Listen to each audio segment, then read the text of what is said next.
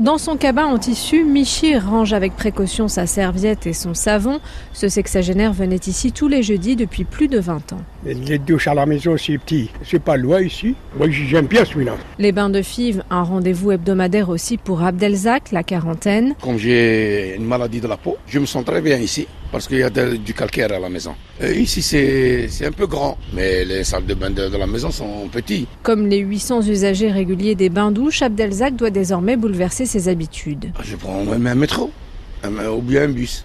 On va voir euh, comment on fait. Hein. Car pour remplacer les bains de fives, la ville de Lille a décidé d'ouvrir trois nouveaux sites, l'un à Oisem, un autre au Bois Blanc et un troisième à côté de la mairie, auxquels s'ajoutent quatre accueils de jour qui proposaient déjà des douches aux sans-abri, mais élargiront désormais leur public, sept sites donc au total.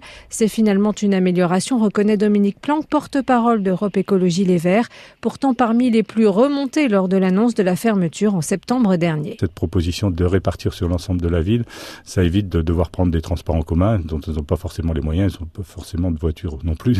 Donc euh, le maillage sur l'ensemble du territoire, c'était de nos revendications.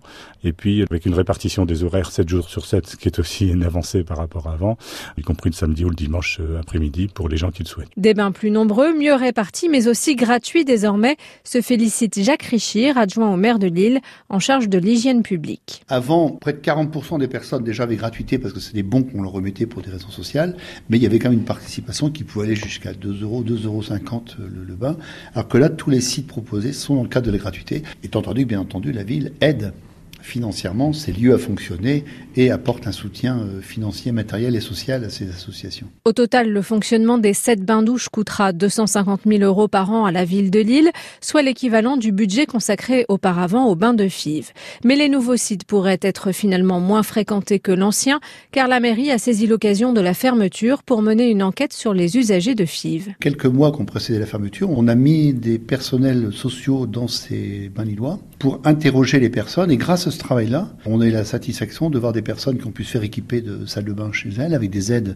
Il y a des personnes qui ont pu accéder à des logements sociaux parce qu'en fait ils faisaient pas de demande, ils étaient très mal logés. Donc ce qui fait que ça a aussi permis ces quelques mois de trouver pour des personnes des solutions à des problèmes qui allaient très au-delà des seuls euh, problèmes de bain-douche. Et les huit salariés des anciens bains de Fives ont tous été réintégrés dans différents services de la ville de Lille.